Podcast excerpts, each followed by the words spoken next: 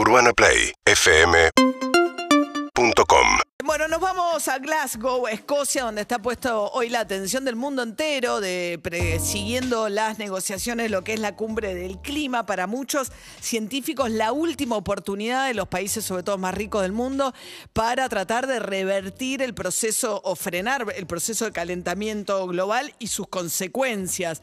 Hay, sobre todo, regiones enteras del mundo que quedarían amenazadas, toda la zona, todas las islas del Pacífico, por ejemplo, ¿no? Respecto a qué podría pasar si continúa el calentamiento y sigue subiendo el nivel del mar. Eh, Thais Gadea Lara es periodista en cambio climático de redacción, autora de, la, de un newsletter Planeta y cubre negociaciones climáticas desde hace muchos años en forma sostenida. Thais, ¿qué tal? ¿Cómo estás? Hola, ¿qué tal? ¿Cómo están? Muy bien. Bueno, a ver, eh, ¿qué se juega en Glasgow? Bueno, lo que se juega es cómo continuar avanzando en una efectiva y transparente implementación del Acuerdo de París. En 2015 los países llegaron a consenso ¿no? respecto de actuar para hacer frente al cambio climático y desde entonces las conferencias son más técnicas, o sea, más allá de los discursos políticos, lo que va a importar estas próximas dos semanas es cómo avanzar en la implementación del Acuerdo de París en eh, cuestiones, por ejemplo, el financiamiento. Vos recién no nombrabas a los países que más hoy están afectados por el cambio climático, coinciden con ser también los países en desarrollo que necesitan ¿no? dinero para poder implementar sus políticas de reducción de emisiones y adaptación a los efectos eh, que ya estamos viviendo del cambio climático. Ahora, Thais, a ver, se, supone que ya está establecido, salvo muy poca gente que no lo acepta, que hay un efecto, digamos, que los gases, el dióxido de carbono ¿no? y el metano generan un efecto por el cual se perfora ¿no? la capa de ozono, genera un calentamiento global y eso nos trae consecuencias muy poco deseables a todos. Y que para evitar eso lo que hay que hacer es cambiar la forma en la que se produce, ¿no? Eh, modificar, terminar con el carbono, el petróleo eventualmente, etcétera. Y eso tiene un costo muy grande porque es mucho más caro hoy ir hacia otras formas alternativas, ¿no? De generación de energía. Totalmente. Eh, todas las actividades con las que nos fuimos configurando, ¿no? Los humanos en nuestro paradigma generan emisiones, especialmente lo que es la producción y la explotación basada en combustibles fósiles como el carbón, petróleo y el gas, y actividades, por ejemplo, de agricultura y ganadería intensivas. Todo eso genera emisiones de gases de efecto invernadero y es lo que produce ¿no? un aumento en la temperatura. Entonces, ahí es donde está el gran desafío, no es que hay una única solución, son un montón de procesos los que se tienen que modificar para empezar a reducir las emisiones. Y te diría que no es solo una cuestión de eh, dinero que algunos países necesitan para poder hacer esto, también hay muchos intereses en juego de ciertos sectores que realmente no quieren hacer esos cambios o incluso de ciertos países, ¿no? Que, que quieren seguir como justificando la continuidad de esas actividades que ya sabemos son las que tienen que cambiar. Y por otra parte también porque eh, ya se ha demostrado que ir hacia otro, ese otro modelo también es un negocio, o sea, también es un beneficio. Me parece que el mejor ejemplo fue lo que el año pasado dijo la Agencia Internacional de Energía, que de todas las fuentes de energía, las renovables fueron las únicas que se mantuvieron sostenidas durante lo que fue la crisis de la pandemia, mientras que los combustibles fósiles cayeron. Entonces, desde todo punto de vista, incluso si no lo querés ver desde lo ambiental, desde lo económico, es un negocio también ir hacia los modelos que nos van a permitir eh, estar en un vínculo ¿no? más eh, armónico con el planeta y nosotros poder vivir mejor. El objetivo máxima sería para el año 2050 emisión cero, ¿no? De estos gases.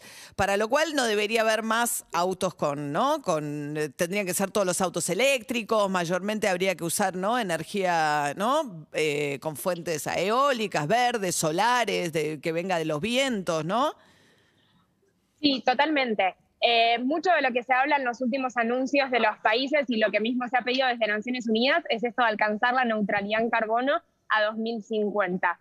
Entonces, la meta está anunciada por parte de muchos países, incluso la Argentina ha, ha digamos, ha suscrito a, a alcanzar ese objetivo. Ahora lo que se está pidiendo es ver el cómo, porque vos no puedes empezar en 2049 a ver cómo vas a llegar a emisiones cero. Tenés que empezar ya con los cambios necesarios. De hecho, eh, te pongo un ejemplo también. En lo que es sector energía, para poder alcanzar esa neutralidad eh, a nivel global, tendríamos que ya hoy, eh, digamos, no explotar nuevos yacimientos de petróleo y de gas. Eso es lo que ha dicho la Agencia Internacional de Energía, como para que se entienda esta necesidad ¿no? de, la urgencia de, esos cambios y de sobre todo también ayudar a aquellos países que dependen en mucho porcentaje, ¿no? por ejemplo, la explotación de combustibles fósiles, para que puedan hacer la transición. Claro. Argentina tiene, ¿no? El tema de la agricultura intensiva que produce gas metano, ¿no? Eh, los gases de las vacas, ¿no? Eh, y el tema de, bueno, un desarrollo fuerte que apuesta a vaca muerta, a la vez que supuestamente tiene condiciones muy buenas para, sobre todo la Patagonia, generar, ¿no? Energías este, renovables, el tema del litio en el norte, tiene como riquezas naturales que permiten pensar en una reconversión, pero a la vez lo que hoy más plata le da a Argentina está dentro de las actividades que deberían cambiar o por lo menos modificar algunas cosas en su forma de producir.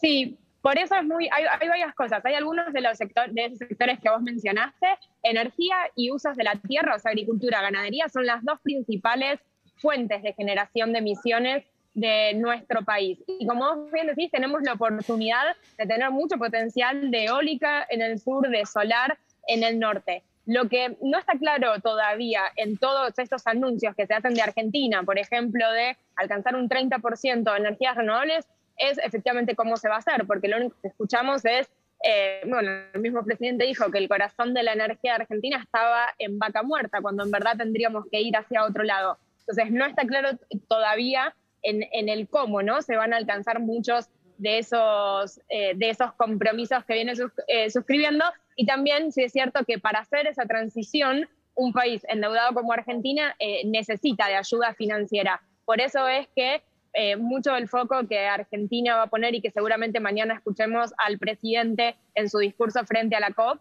es esto de eh, movilizar el financiamiento que los países desarrollados se comprometieron a dar a los países en desarrollo y que ese dinero ni el año pasado ni este año está todavía sobre la mesa. Y también otro pedido, que si bien no es algo que se tenga que resolver acá en el espacio de la COP, pero que seguramente menciona y que ya lo ha dicho también en el G20, es este pedido de canje de deuda por acción climática, que significa que un porcentaje de la deuda que tiene el país, en lugar de devolverlo, lo invierta en, en su país en políticas climáticas ahí no es solo esa posibilidad que se haga efectiva con una nueva arquitectura financiera, sino también ver que realmente ese dinero vaya ¿no? a, acciones climáticas. Claro, cambiar deuda, que es algo que, de lo que viene hablando también Alberto Fernández, ¿no? Cambiar deuda por políticas de mejora. O sea, yo dejo de emitir gases o lo que fuere y me condonas deuda a cambio de que yo sea un ciudadano o un país que contribuye a que el, el planeta sea más verde, ¿no? Claro, premiarlo, digamos, por hacer eso y facilitarle, ¿no? Esa, esa posibilidad de, ante esa situación de deuda, poder mientras ese dinero destinarlo a la necesaria transición que tiene que hacer. Es algo, sería algo nuevo, sería algo como muy revolucionario si Argentina logra eso incluso para otros países. Eh, el Fondo Monetario Internacional y el Banco Mundial ya han reconocido que es necesario empezar a vincular esto de, bueno, cómo alcanzar los compromisos climáticos mientras ayudamos a los países ¿no? en, eh, en desarrollo, en, poder alcanzar su acción, su acción climática necesaria. Claro. Habrá que ver eso cómo, cómo continúa ¿no? en, en las negociaciones y si efectivamente lo logra.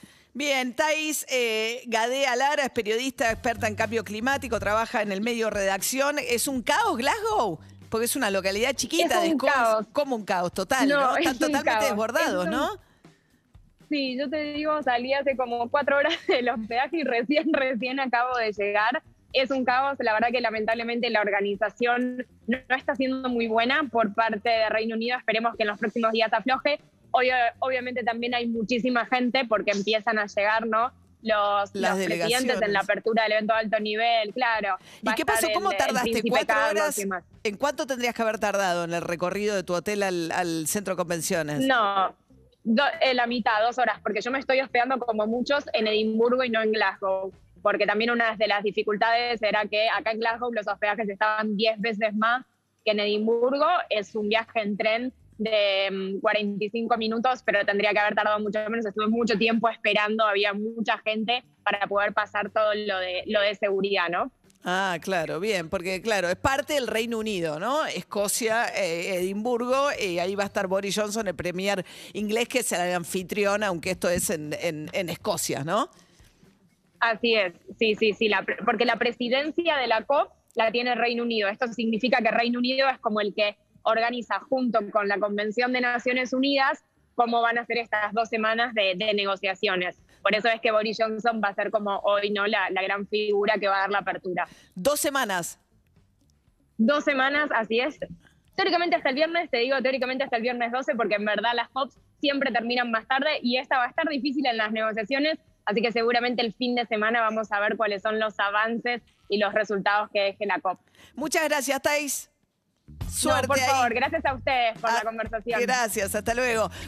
UrbanaPlayFM.com